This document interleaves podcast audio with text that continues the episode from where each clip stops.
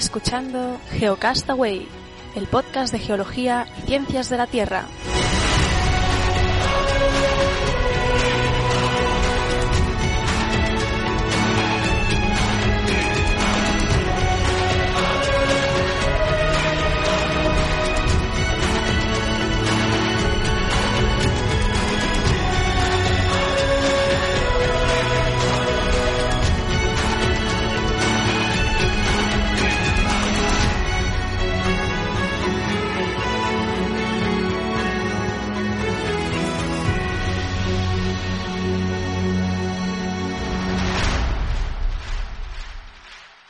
Venga, pues sí, venga, porque ya estamos aquí en un hangout, amigos. Eh, estamos en el Geocast semanal. Bienvenidos, geonáufragos del mundo, 14 de enero de 2015. Para los que nos escucháis en formato podcast, pues que sepáis que hoy estamos haciendo una prueba también por, por Hangout, así que esto va a estar en, en YouTube y nos vais a poder ver nuestros gestos y nuestros movimientos. Eh, Vicente. ¿Cómo estás? Hola, pues nada, aquí probando, probando lo nuevo, ¿no? A ver, bueno, nuevo, ¿no? Es decir, nuevo para nosotros, está de nuevo formato, que vamos a seguir haciendo siempre el podcast, pero trataremos de, de ir colgando esto y incluso algún día igual nos atrevemos a hacerlo en, en directo, ¿no? En directo, sí, sí. Bueno, ahora que tengo buena conexión, crucemos los dedos, pues al menos a ver si soporta el vídeo y el audio. Como digo, esto va a estar en, en vídeo, en YouTube, en nuestro canal y también en pues el podcast en el método a, habitual. Y como siempre tenemos media hora, que esperemos no pasarnos, eh, y vamos a repasar qué, qué tenemos eh, para el día de hoy. ¿Qué tienes tú, Vicente? Pues yo tengo un día completito. Tengo no, seis- no hemos visto que tenemos cada uno, a ver si nos repetimos, a ver. qué Pues yo te digo, mira, yo te digo, tengo seis noticias con un poco de todo, una recomendación, una fe de ratas y una pregunta, para que veas. Toma castaña, pero no has concretado mucho. Pero bueno, ya iremos viendo, porque yo tengo concretando el Falcon 9, que no sé si ha salido en las noticias, ¿sí? pero quieren hacer algo muy difícil, que es regresar a la, la primera etapa de, de la propulsión, para, o sea, recuperarla y reutilizarla. Otra noticia sobre el canal de Nicaragua, que están los chinos ahí a ver si conectan el Pacífico con el Atlántico para hacerle la competencia al de Panamá. Y un estudio que va a traer cola, no sé, bueno, no lo he oído muy mencionado, pero es un estudio que habla del grado de confianza sobre los estudios del cambio climático. Y ya, ya Uh. empezamos, sí, sí. Así que si quieres, dale tú primero. Pues yo voy a empezar por lo último que he dicho. Eh, lo primero es la pregunta. Y pensaba hacer una pregunta ahora al principio de una cosa que buceando, que a saber de cuándo la he encontrado, me ha hecho gracia. Y ya me dirás tú si damos la respuesta al final del programa de hoy o, o en el próximo, en el próximo semanal. La pregunta es muy fácil. Es eh, ¿qué, qué, ¿qué roca se usa para hacer cerveza? Vaya, esa pregunta es para órbita laica, ¿eh? que hacen lo mismo. Al principio, el programa de ciencia que ya comentaste, que al principio del programa sueltan un- una pregunta para tenerlo enganchado. Ellos lo hacen al final del programa, dan la respuesta. Yo creo que al final de- deberíamos Vale. contestarla al final, sí, sí. Venga. Eh, lo segundo, la fe de ratas. ¿Te acuerdas que comentamos lo de la contaminación de Madrid? Tú me dijiste, pero bueno, las grandes ciudades, Barcelona, no sé qué. Y yo te dije, no, porque el clima. Pues ese mismo día, el mismo día que grabamos el programa, resulta que en las noticias salió que, que precisamente Barcelona también tenía el mismo problema, que las condiciones climáticas de ese anticiclón que habían hecho que no hubiese muchos vientos y eso, eh, también habría contribuido a aumentar mucho la contaminación y de, de gases nocivos para la salud, eh, también en Barcelona, sin llegar, eso sí, a los, a los valores de Madrid, pero también era preocupante. Y de hecho habían reducido en las eh, autovías de acceso a Barcelona la velocidad, habían reducido el límite de velocidad de los vehículos en autopistas, autovías de alrededor de Barcelona. Con lo cual, justo tú lo habías comentado, pues lo, lo que tú habías dicho eh, era, era cierto. Y para terminar eh, esta primera parte, ya ves que voy rapidito, eh, sabes que se dieron los globos de oro la noche del domingo al, al lunes y bueno, en los Globos de Oro hay categoría de actor de drama o de películas de drama y de películas eh, eh, cómicas. Y en drama se lo dieron a, a Eddie, lo tengo por aquí, ¿cómo se llama? Eddie Raymond, el, el, el que hacía de Stephen Hawking, Eddie Redmayne, por la película La teoría de, eh, del todo. Y simplemente decir que también, aparte de eso, hay otra película que se llama The Imitation Game, que está basada en la en la vida del, del matemático Alan, Turing.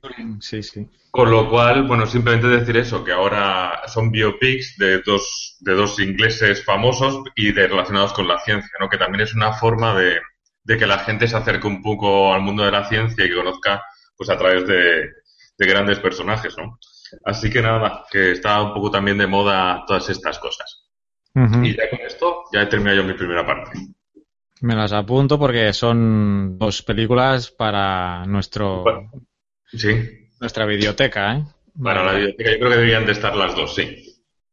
Muy bien, vamos. Eh, yo voy a, a, comentaros la noticia del, del, Falcon 9. Es un cohete de una eh, empresa privada se llama Space SpaceX, de un multimillonario que se llama Elon Musk, que este tipo pues le gusta entrar, meterse en fregados, tiene mucha pasta y bueno, también de, agradecer que se metan estos fregados de la carrera espacial y recuerdo también un documental que hablamos del coche eléctrico, que este Elon Musk también es el fundador de la empresa Tesla para, la, para la construcción de, del coche eléctrico. ¿eh?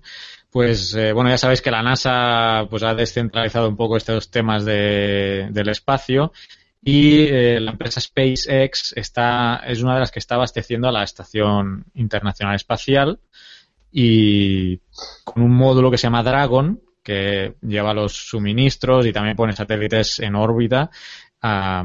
y hace poco pues hubo un lanzamiento de este Falcon 9 que llevaba una cápsula Dragon para la, la ISS y bueno, la, novedad aquí no es que pues haya despegado, sino la cosa aquí es que eh, como cuesta tanto dinero llevar algo, sacarlo de la órbita terrestre y, construir estos cohetes, la, la, empresa SpaceX quiere recuperar la primera etapa, o sea, el cohete más grande, digamos, mm, quiere recuperarlo para reutilizarlo el Falcon 9 y vamos a los que estáis viendo esto en YouTube voy a hacer un experimento que es intentar mostraros, compartiros la pantalla.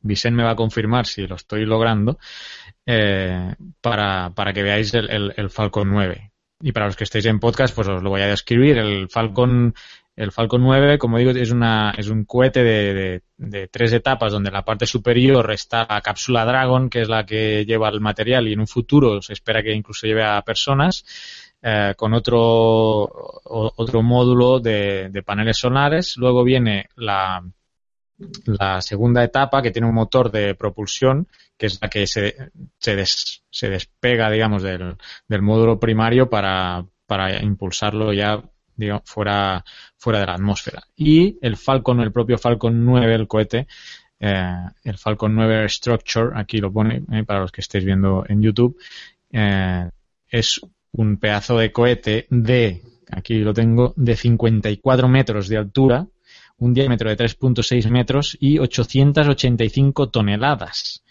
está hecho de aluminio y litio y el combustible es oxígeno líquido y, y queroseno.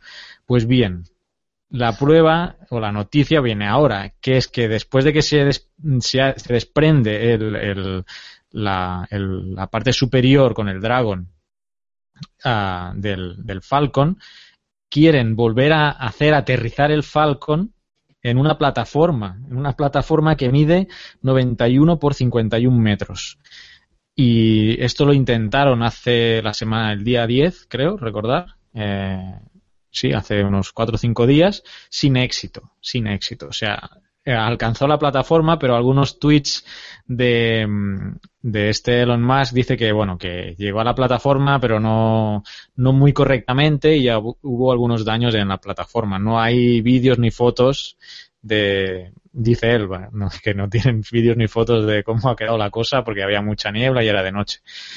Pero sí tienen vídeos de despegue, o sea que bueno, quizá no han querido mostrar. En cualquier caso, era es, una, es una tarea bastante, o sea, difícil. Imagínate eh, intentar descender este colosal tubo de 54 metros con unas aletas que tiene desplegables y unos y uno como un trípode en la base para que luego se pues se quede de pie en esta plataforma que mm, está a unos 300 kilómetros de la costa sin personal, en esta menos en esta prueba, y, ese es el objetivo, intentar recuperar este, este cohete una vez ponga ponga en, órbita, eh, ponga fuera de la atmósfera los... los ¿Hasta qué altura supone, ¿Hasta qué altura supone que tiene que subir? o sea, ¿desde qué altura se queda, deja de hacer su función y tendría que regresar a la Tierra? Varios kilómetros, varios kilómetros. Estamos hablando de. Sería equivalente a lo del. El, ¿Cómo se llamaba? El que saltó. El. Sí, no, y más, más arriba, más arriba. Porque tiene que reentrar a la atmósfera el, el, ah. el Falcon, o sea que, o sea, es una, es una tarea bien, bien complicada, bien complicada y que, bueno, eh, mientras desciende, obviamente tiene que, con este sistema de aletas, eh, controlarse y tiene un sistema de posicionamiento GPS que lo, que lo guía hacia esta plataforma. Pero bueno, no, no ha tenido éxito en este primer, en este primer intento. Aquí estáis viendo en YouTube pues eh, el Falcon este que, os decía, los, la parte principal que tiene mm, ocho, nueve motores y eh, bueno, una tarea que seguiremos porque si están en ello, pues algún día lo, conseguirán. Y, será una reducción de costes importante, ¿eh? porque, uh, porque pensad que lo he mirado, he mirado el coste por lanzamiento. ¿Sabes cuánto? El coste por lanzamiento de un Falcon 9 es de 44 millones de dólares. Y el precio por kilo puede variar dependiendo si quieres colocar algo en la órbita baja o ponerlo en un lugar geoestacionario que está más lejos. O sea, el precio por kilo eh, estaría entre los 3.300 y los 10.000 dólares por kilo. O sea, es carísimo. Pues, a ver, entiendo que sea caro, ¿eh? Tiene su, su sentido, vamos.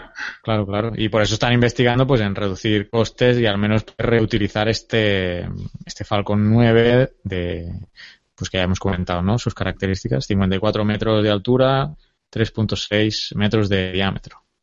Así que bueno, seguiremos las hazañas del multimillonario Elon Musk. ¿Y qué más? ¿Qué más? ¿Qué tienes? Yo tengo, yo sigo, tengo ahora tres eh, noticias, y, pero quiero preguntarte a ti, ¿tú cuál crees que puede ser la multa que un juez haya fijado aquí en España por robar un fósil una cría de vertebrado de 65-70 millones de años de unos 80 kilos de peso.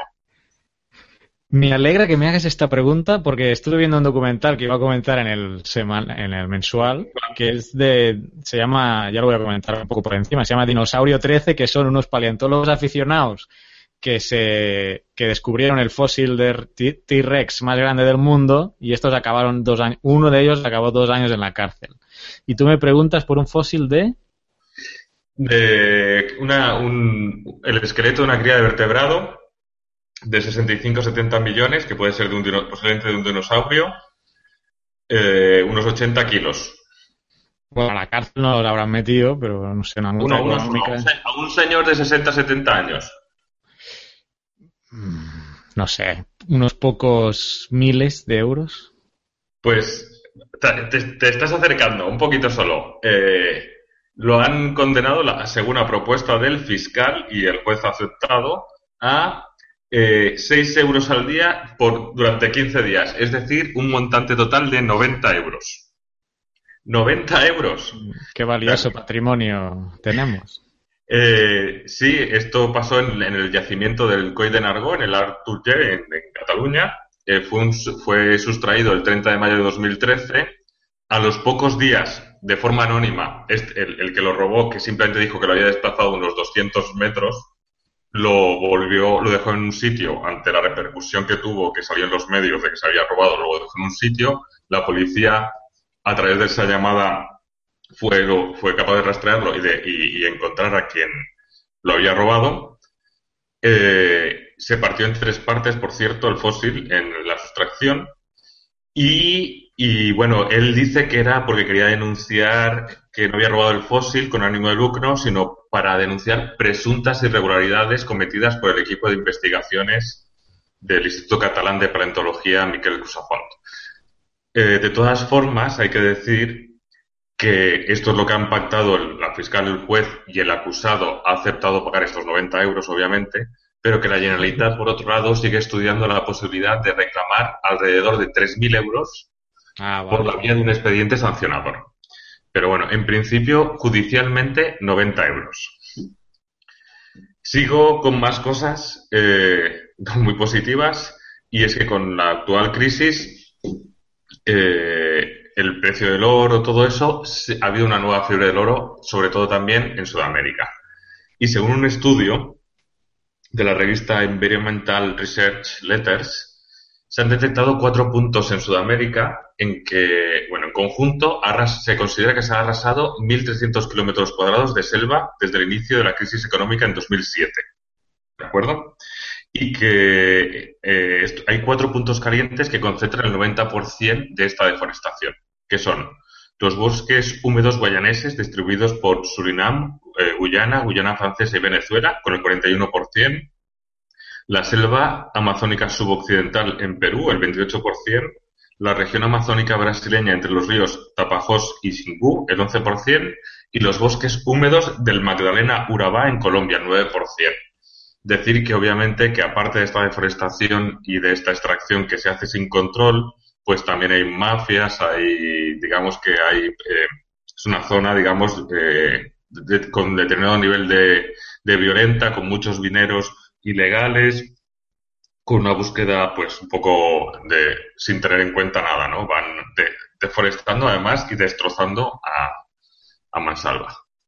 Y por último, para este bloque, este segundo bloque mío de noticias, eh, quería hablar un poco de la, de la Mars One, que siguen haciendo cosas, ¿no? Lo de la Mars One, que sabemos que es lo de que quieren poner a, a un hombre allí en, en Marte. Y aparte de... ¿eh? Quieren enviar varios allí que se pudran ahí. Sí, pero aparte de eso, ¿no? que su objetivo es a partir de 2024 tener una colonia de humanos, pues claro, hay que, hay que mejorar un poco las condiciones de vida. Entonces, eh, también se promovió un concurso de proyectos para el planeta. Se recibieron 35 ideas de todo el mundo, se redujeron a 10. Una de las que más, que la mayoría se centraba en la obtención de oxígeno y agua, la más original era una norteamericana que se llama el Proyecto Urine, que pretendía convertir la orina en agua salubre, pero quien lo ha ganado es un proyecto que se llama SEED, semilla. Eh, la, idea en lo que consiste es en una doble caja con semillas congeladas dentro. La primera va a proteger a la segunda de las condiciones atmosféricas extremas y en el recipiente interior, del tamaño de una caja de zapatos, va a tener la simiente, las semillas, con los nutrientes básicos para esta semilla, eh, un sistema, automático de riego, paneles de luz y una cámara para transmitir a la Tierra las imágenes del proceso. Y la primera planta que crecería en Marte, a ver si sabes de qué familia sería. Primera planta. Sí, las semillas que, son más fácilmente, que, vamos, con las que han formulado el proyecto, digamos. No sé, pero será alguna que dé algún tipo de alimento, no van a ir plantar algo que no dé comida. Pues sí, coliflor y nabo, ¿eh? de la familia de la coliflor y el nabo. La, la Arabidopsis eh, taliana, que es un, pero que realmente no sé si es comestible, porque tal como la describen aquí es como una vulgar mala hierba que brota allí donde no se, donde no se pretende. Pero que en el año 2000 pudo ser la primera planta, planta con el genoma, genoma secuenciado.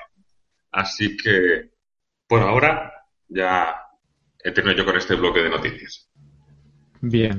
Bueno, yo recupero un poco el tema de que hablabas de Sudamérica, de contaminación y todo esto, porque, bueno, está en marcha el canal del gran canal de Nicaragua y ya, bueno, ah, ya está saliendo gente, entidades ecologistas y, población en general, ¿no? De, alrededor de, Managua y toda la zona afectada, que bueno, ya está viendo que eso puede traer bastantes problemas, eh, sobre todo medioambientales.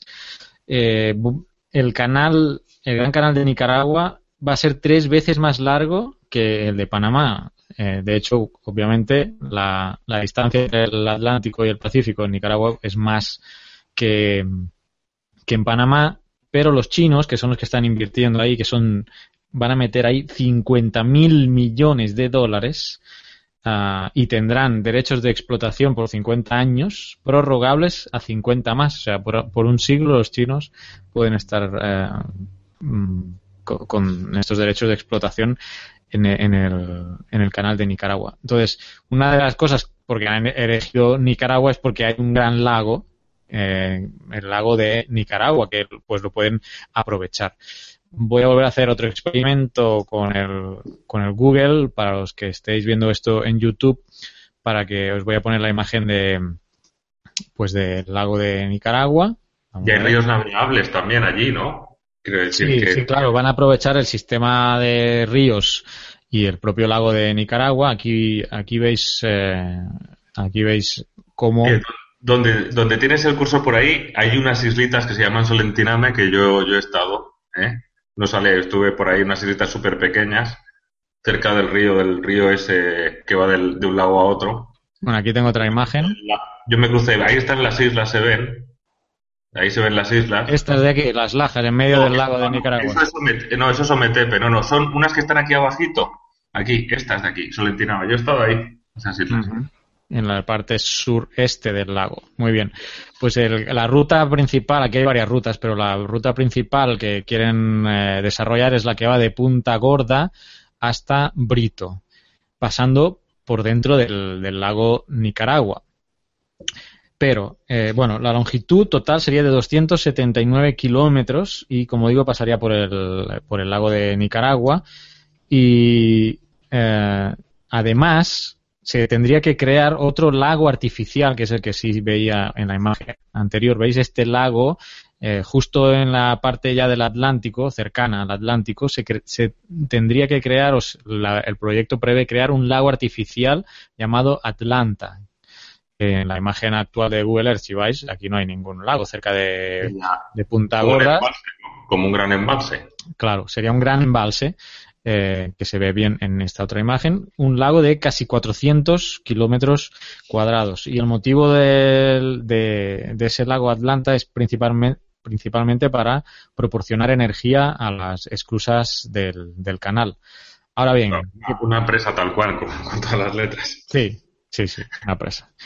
Eh, ¿Qué preocupaciones hay? Se centra sobre, aparte de todo este rollo en la parte oriental de Nicaragua, porque aquí, digamos, la parte oriental hay bastante vegetación, hasta selva, eh, toda la parte de los ríos, etcétera. Pero la principal preocupación se centra en el lago de Nicaragua, porque el lago actualmente tiene una profundidad media de unos 12 metros y medio. Esto es bastante somero. Entonces van a tener que dragar unos 100 kilómetros, prácticamente el tramo que cruce por el lago de Nicaragua, hasta 30 metros. Y lo que preocupa a la gente es todo ese material que van a tener que remover eh, va a poder, va a levantar toda la porquería, toda la contaminación eh, que pueda tener los, los sedimentos de, del lago.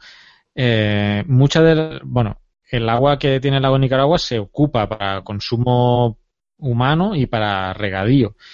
Y eh, toda esa remoción, pues temen que levante todos los contaminantes y nutrientes que tiene el sedimento, que aumente el oxígeno también al estar eh, dragando y que aumente la cantidad de, cianobacterias que produjeran las toxinas. Pero para completar ya el escenario apocalíptico, Ah, hay otro lago menor que se llama el lago de Managua, que está en la parte, digamos... Que, está lo de la ciudad de Managua, que sí que está muy contaminado, tengo entendido yo. Sí, sí, sí. Nor, en el lado noroccidental, o sea, digamos por encima a la al norte y a la izquierda del lago de Nicaragua, hay el lago de Managua, que tiene una comunicación con el de Nicaragua. Y este de Managua sí está altamente contaminado, porque no hay mm, o hay muy pocas plantas de, de, de tratamiento. Y porque una ciudad como Managua vierte todas sus aguas ahí, vamos. Sí, y yo que vivo en El Salvador mm, os digo que ya sé de lo que estoy hablando porque he tenido que caminar por las quebradas que les llaman aquí, los ríos del área metropolitana y es verdaderamente asqueroso.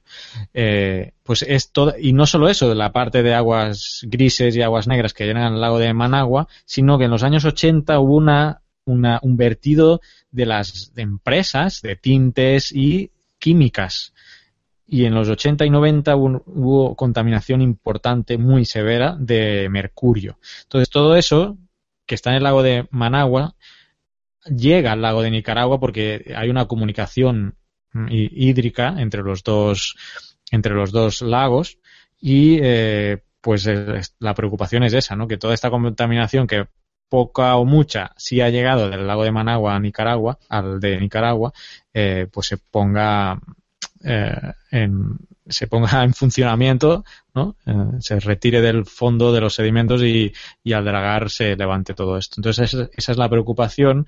Eh, ha habido propuestas que yo ya te digo que no se van a hacer, ¿no? Ellos proponen que en vez de atravesar el lago de, de Nicaragua, lo rodeen, lo rodeen para no influenciarlo. Y yo no sé qué han dicho los chinos, pero yo ya te digo que los chinos van a decir que tururú, que cómo van a aumentar el kilometraje y la inversión, si ya con lo como está el plan ahora ya tienen que hacer 279 kilómetros y 50.000 millones, ¿cómo van a pensar rodear el lago? Si precisamente una de las opciones por la que escogieron Nicaragua es porque está ya el lago ahí precisamente. Así que.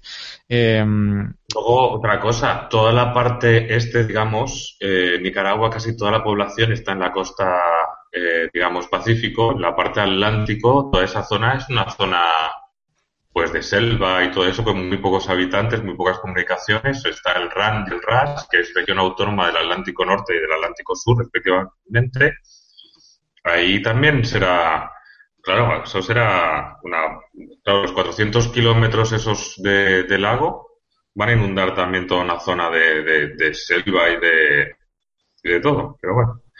Sí, sí, el nuevo lago. Y aquí hay otra cosa que ya habíamos comentado.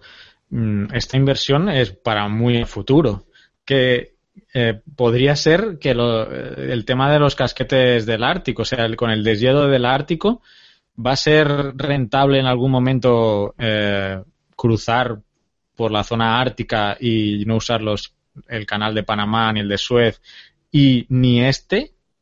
Porque a lo mejor puede ser que a media construcción digan los chinos, pues sabes qué, ya no invierto aquí porque me sale más barato irme por el Ártico.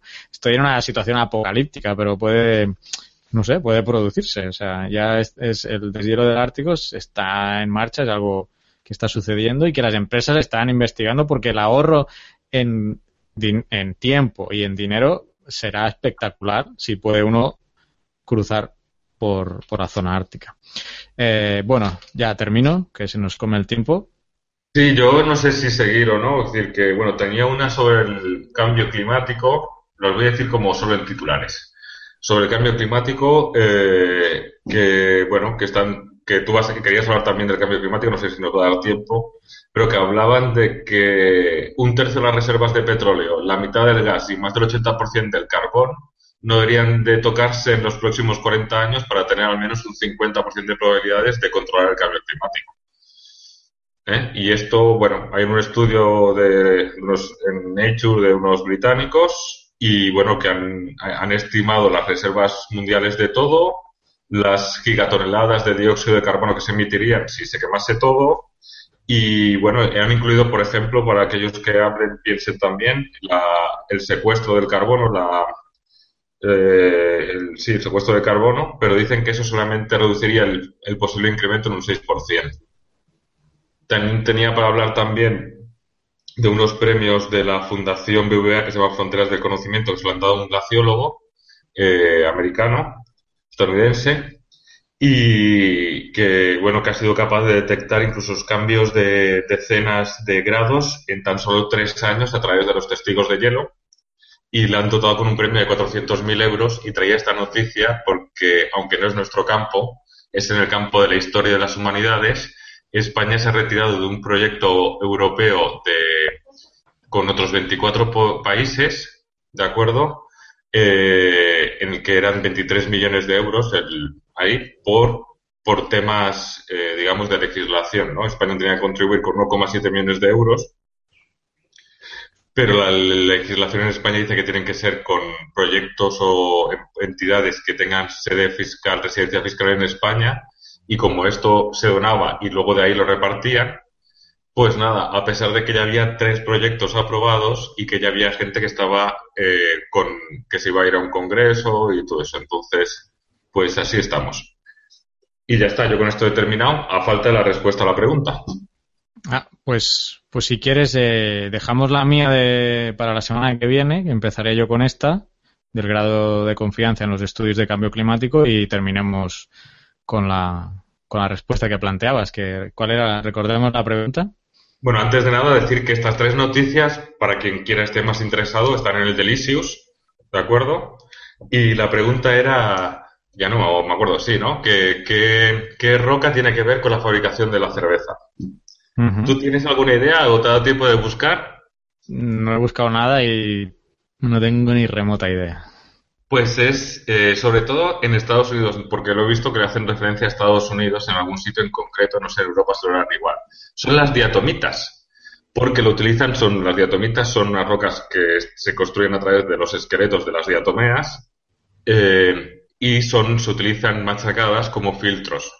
Eh, entonces son, se usan también para, para se utilizan mucho en, en el filtro para la cerveza también para el agua, para el vino, sirope, miel, hasta para las aguas de las piscinas. Importante que tienen que ser diatomeas de aguas dulces, no de agua salada, porque si no le darían sabor a la cerveza.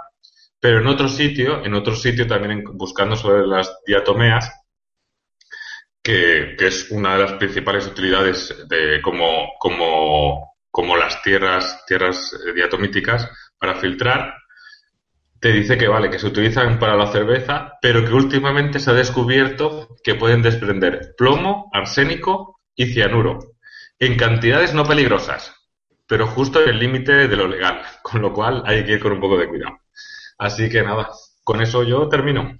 Muy bien, pues muy interesante. Pues como decías tú, nuestras noticias están en delicious.com barra geocastaway eh, nuestro canal de YouTube, youtube.com barra geocastaway y a ver si esto que hemos hecho hoy tiene futuro.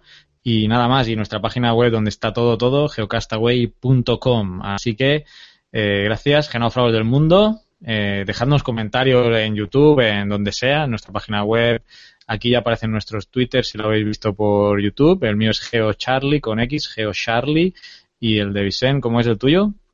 VAG 013, VAG 013. Y luego también está el de Geocastaway, claro.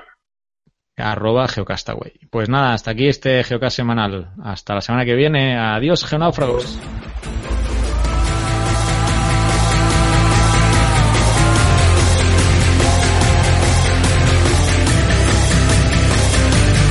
Envíanos tus comentarios, preguntas o sugerencias a geocastaway.gmail.com puedes escribirnos en nuestra web geocastaway.com. Búscanos en Facebook y en Twitter. Y escúchanos también a través de iTunes, Evox o Miro.